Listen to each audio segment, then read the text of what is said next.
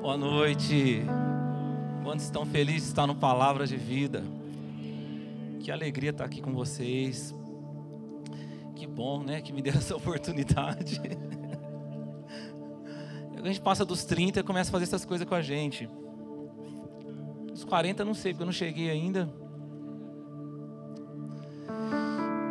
Eu estava pensando nesse tema batalha. Quantos tiveram batalha para estar aqui hoje? Passaram por guerras para estar aqui hoje? Pode levantar a mão, você que.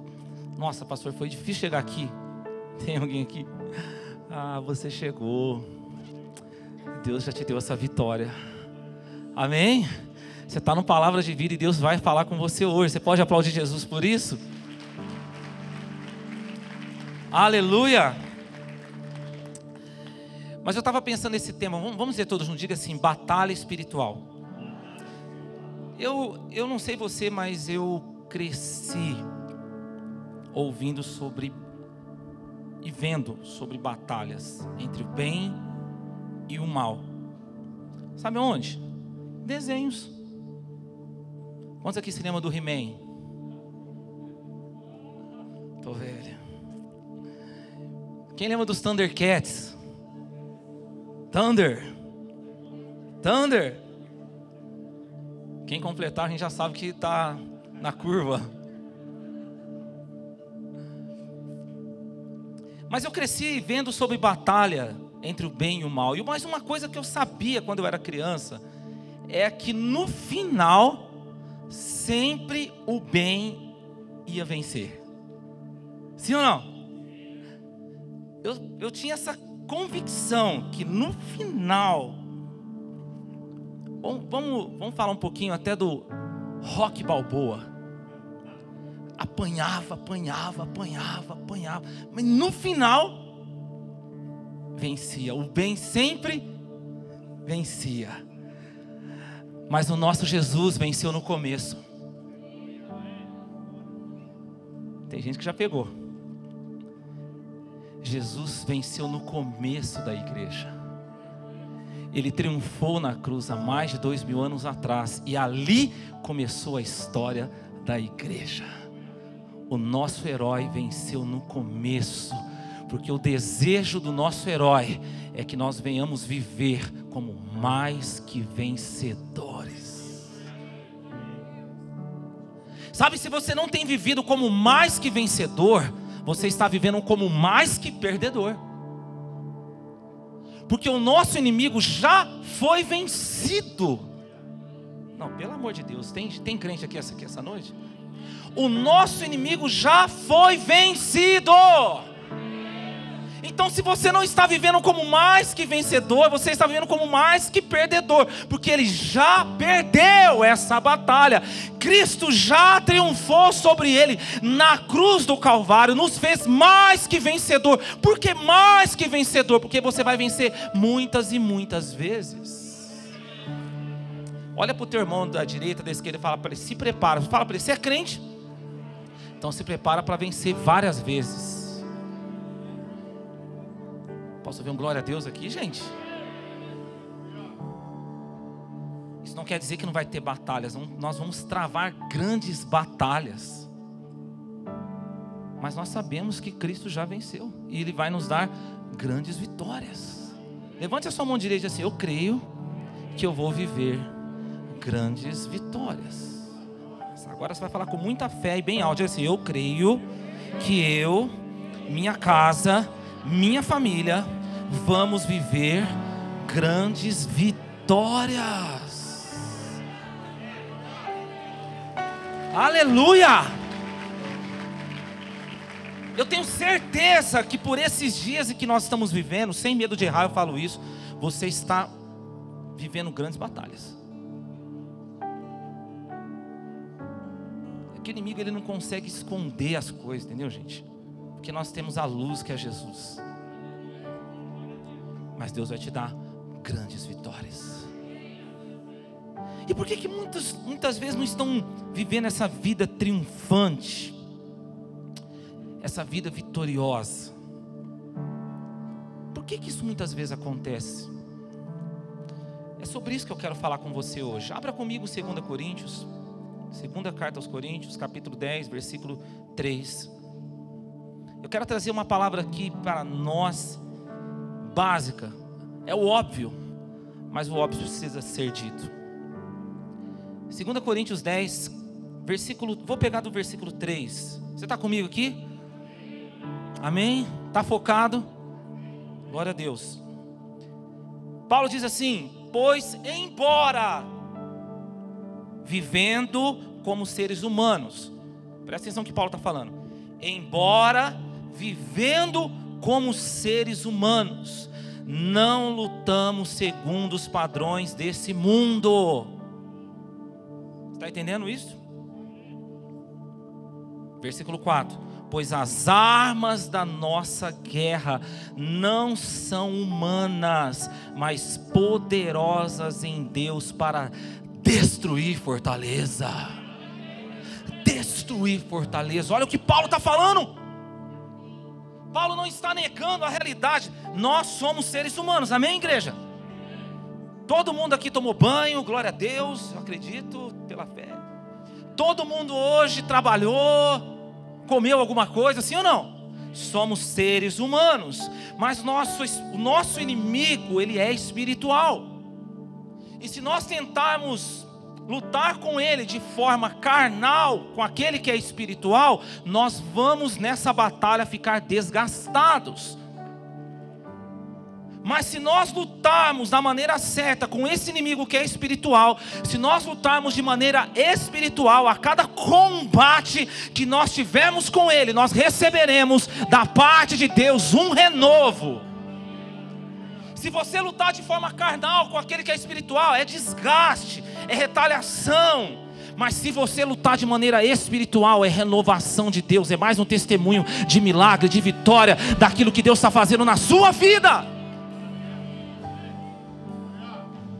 Paulo está falando, as armas da nossa milícia, da nossa guerra, da nossa batalha, ela é espiritual, ela não é carnal.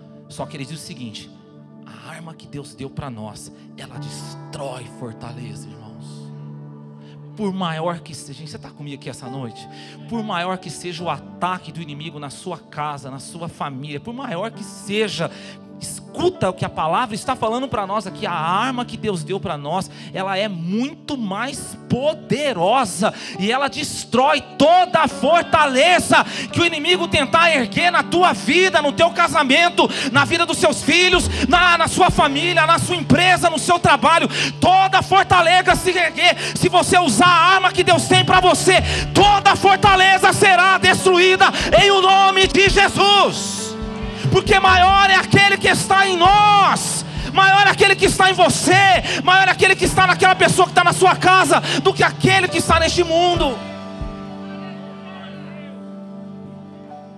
Irmãos, nós não podemos ser cristãos mimizentos. Ah, porque é, é a opressão, ah, porque é a retaliação. Querido, maior é o que está em nós. Deus nos deu, Deus nos deu armas poderosas. É sobre essas armas que eu quero falar aqui. Porque muitas vezes, algumas pessoas estão apanhando porque não estão entendendo dessas armas. Não sabe como usar essas armas.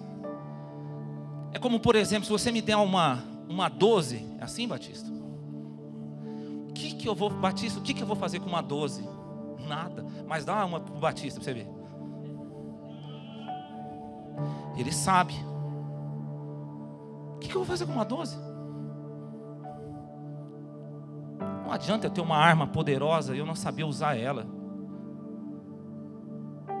Deus deu arma para você, arma poderosa, mas nós precisamos aprender a usar essas armas, e são armas espirituais. Então já fala para o teu vizinho, fala, você não vai vencer na força do seu braço. Esquece.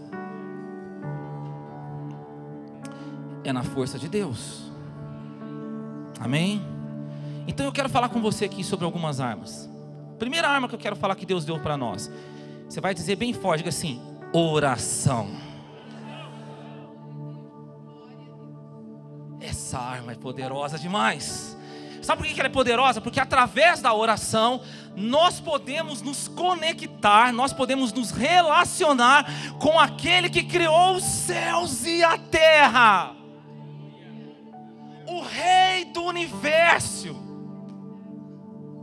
aquele que é eterno. O que é eternidade? Eternidade é a ausência de tempo, ou seja, Ele é o mesmo ontem, hoje, sempre, Ele sempre foi. Você já parou para pensar que quando você ora, você está falando com aquele que sempre foi, com aquele que criou todas as coisas, inclusive você. Deus, eu não estou entendendo por que eu estou assim, por que eu estou desanimado, por que eu estou triste, por que eu estou desse jeito estranho. Ele sabe, Ele te criou. Então, olha que arma linda.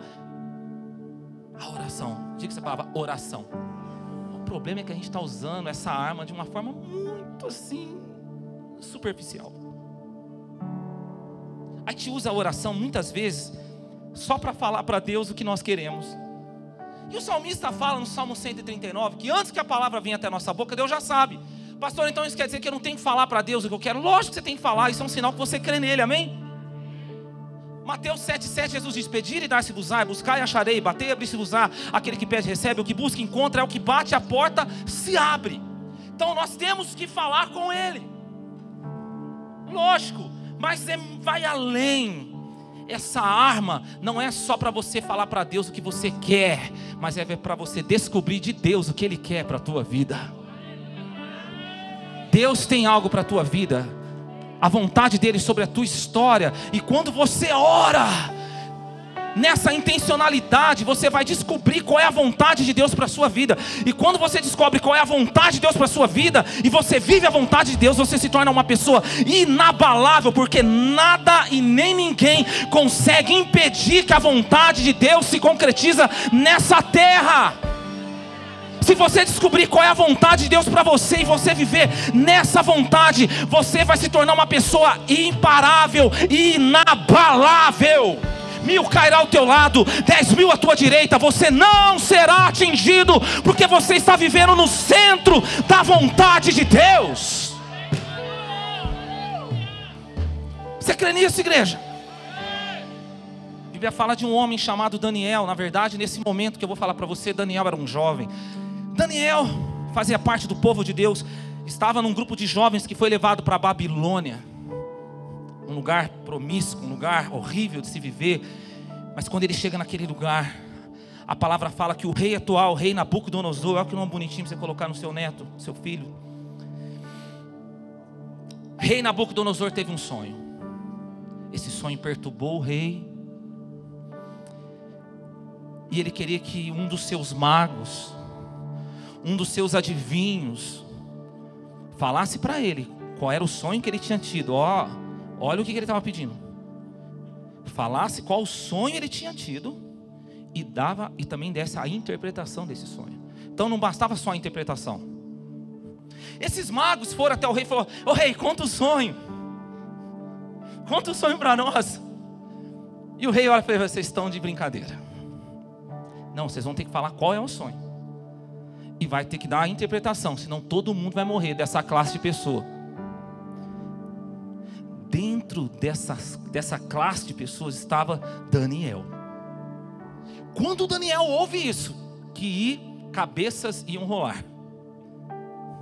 Quando ele, ele ouve que ia matar todos os magos, todos os adivinhos, ele fala para o rei o seguinte: Rei, tempo, faz assim, ó eu vou orar. Antes de você fazer isso, antes de você matar, me dá um tempo, eu vou orar. Irmãos, a vida de muitas pessoas ia ser diferente se antes de tomar qualquer decisão pedisse um tempo para orar. O problema é que às vezes nós tomamos decisões e depois a gente pede oração. Primeiro, dá um tempo, eu vou orar. Antes de tomar essa decisão na vida emocional, antes de tomar essa decisão na minha vida ministerial, antes de tomar decisão na minha vida profissional, tempo, eu vou orar. Orar até quando? Até Deus me revelar a vontade dele. Se Deus não falou nada, olha para o teu vizinho e fala para ele: não faz nada, não, filho. Fica quieto. A palavra fala que o Deus Todo-Poderoso que criou os céus e a terra revelou para Daniel qual era o sonho do rei. Deu a interpretação para Daniel. Daniel chega diante do rei Nabucodonosor, dá a interpretação daquele sonho, fala do sonho. Sabe o que aconteceu com Daniel? A palavra fala que o rei Nabucodonosor presenteou Daniel e promoveu ele, se tornou um governador na Babilônia. Porque ele fez o quê? Porque ele fez o quê, igreja? Orou. Aí Daniel faz o seguinte: Ô rei, eu quero te pedir um negocinho. Os meus amigos, que era Sadraque, Mesaque Abednego, Misael, Azarias e Ananias, eu quero que você também ajude eles aqueles homens também foram promovidos. Sabe por quê? Presta atenção. Quem não usa essa arma de forma certa, quem não ora, muitas vezes está fora da vontade de Deus e é prejudicado. E quem convive com quem está fora da vontade de Deus também é prejudicado.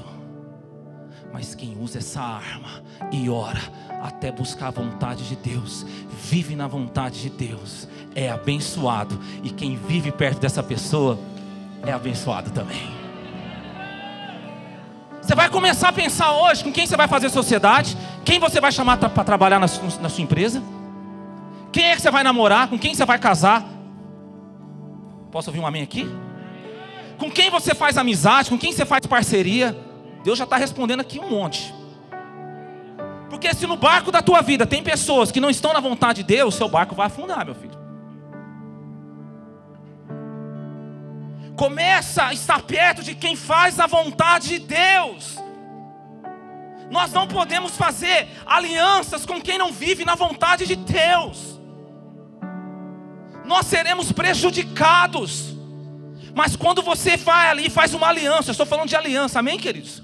Quando você faz uma aliança com quem está na vontade de Deus, aquela pessoa será abençoada por causa de você, e você será abençoado por causa daquela pessoa. Vamos pegar essa chave? Você está entendendo? Então a primeira arma que Deus deu para nós, que eu estou falando aqui, vamos ver todos juntos? Oração. Bate a mão na mão do seu irmão e fala assim: orar, irmão, até que você perceba qual é a vontade de Deus para a sua vida. Arma. Tá ficando. Agora você está tá se armando aí já? A gente vai orar daqui a pouco. Sabe qual é a segunda arma? Jejum. Diga comigo, jejum. Irmãos, re, jejum não é dieta e nem regime, não é passar fome. Tem gente que está fazendo jejum para emagrecer. Para com isso, irmão. Jejum é algo espiritual. Jejum não é passar fome. Jejum é você disciplinar, educar a sua vontade para que ela faça a vontade de Deus. Oração me revela qual é a vontade de Deus. Jejum me capacita para fazer a vontade de Deus. Vou trazer um exemplo mais simples. Muitas vezes você é uma pessoa que gosta de tomar um cafezinho. Amém, irmãos. Você é aquela pessoa que sem um cafezinho seu dia não é o mesmo. Posso ouvir um glória a Deus aqui? Aquele cafezinho, hum, só você sentir o cheiro, fala, oh, meu dia começou. Então você é uma pessoa que gosta muito, aí você vai fazer um jejum, o que, você faz? Meu, você não vai jejuar de Guaraná, você vai jejuar de café. Por quê? Porque você gosta muito daquilo. Porque você tem vontade daquilo. Quem está pegando aqui? Vou, vou falar isso um pouquinho com você hoje, porque muitas vezes as pessoas perguntam, pastor, fala sobre jejum? Então vamos lá. Amém, igreja? Está comigo aqui? Você vai jejuar daquilo que você sente vontade. Eu lembro uma época que a minha sogra chegou para mim e falou assim: Lud, eu fiz um jejum de Coca-Cola. Sério? Sério, dona Elza? Sério? Eu só estou tomando um Pepsi. Tadinha. Ninguém está filmando, não, né? Que ela é participante fiel aqui dos cultos online. Falei, não, não, dona Elza, não pode ser assim. o jejum, você vai disciplinar a tua vontade, educar. Sabe por quê? Na hora que vier algo para a tua vida, que não é da vontade de Deus, a sua vontade, ela está disciplinada, ela foi exercitada, e ela vai conseguir dizer não para aquilo que não é a vontade de Deus. E aí você vai fazer a vontade de Deus. E nisso você vai fluir mais, porque o jejum, ele não muda Deus, ele muda você. Quantos querem fluir mais? Jejum não muda Deus. Jejum muda você. Fala para o teu irmão assim: vai mudar você. Olha para o teu vizinho e fala: você está precisando fazer um jejum, hein, filho?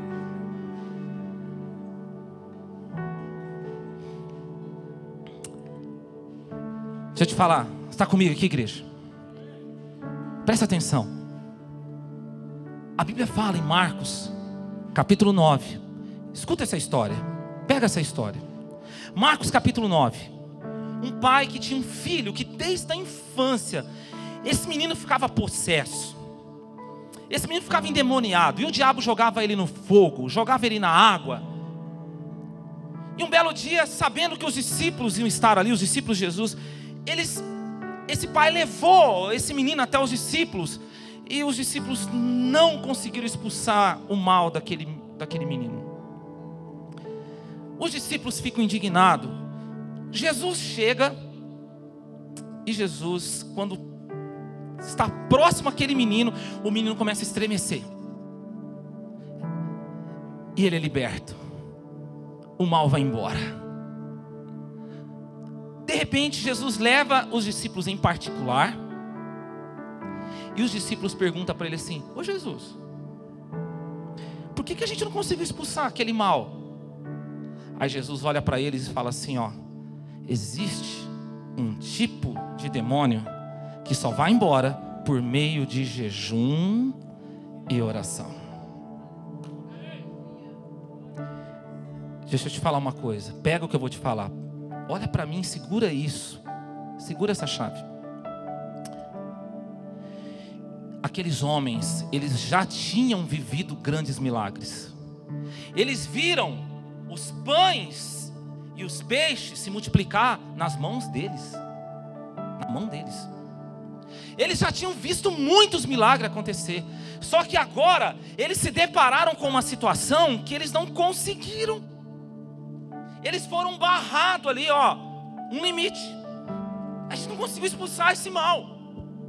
Aí Jesus fala para eles assim, ó, vocês precisam entender que existe um outro nível e isso só acontece por meio de jejum e oração.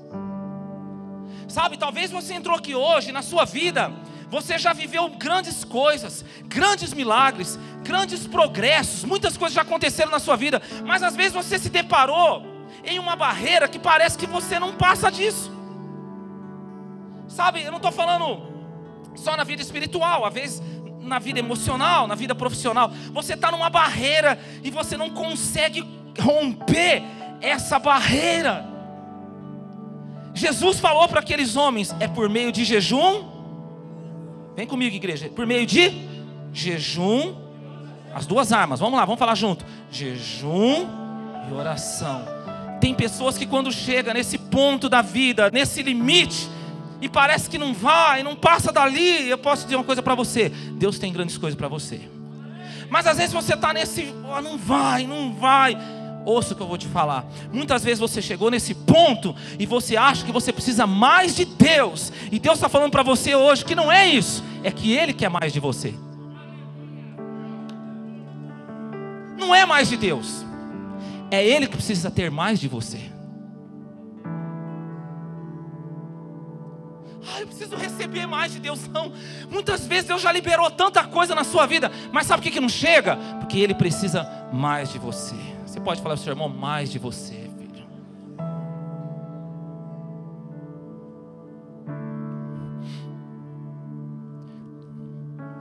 Você sabe muito bem, vou pegar um exemplo aqui, que eu estou com um aparelho celular.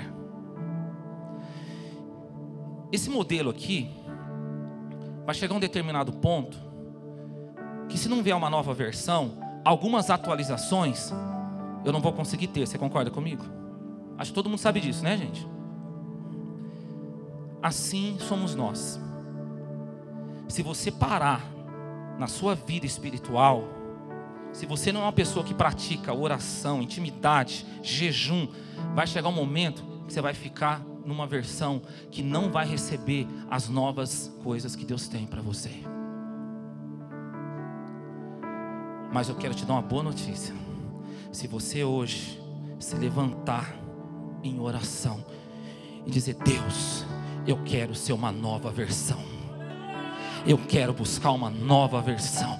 Querido, eu quero dizer uma coisa para você: tem tantas atualizações, tantas coisas da parte de Deus, tantos milagres, tantas bênçãos que Deus quer derramar sobre a tua vida que você nunca imaginou que Deus tem, tinha para você.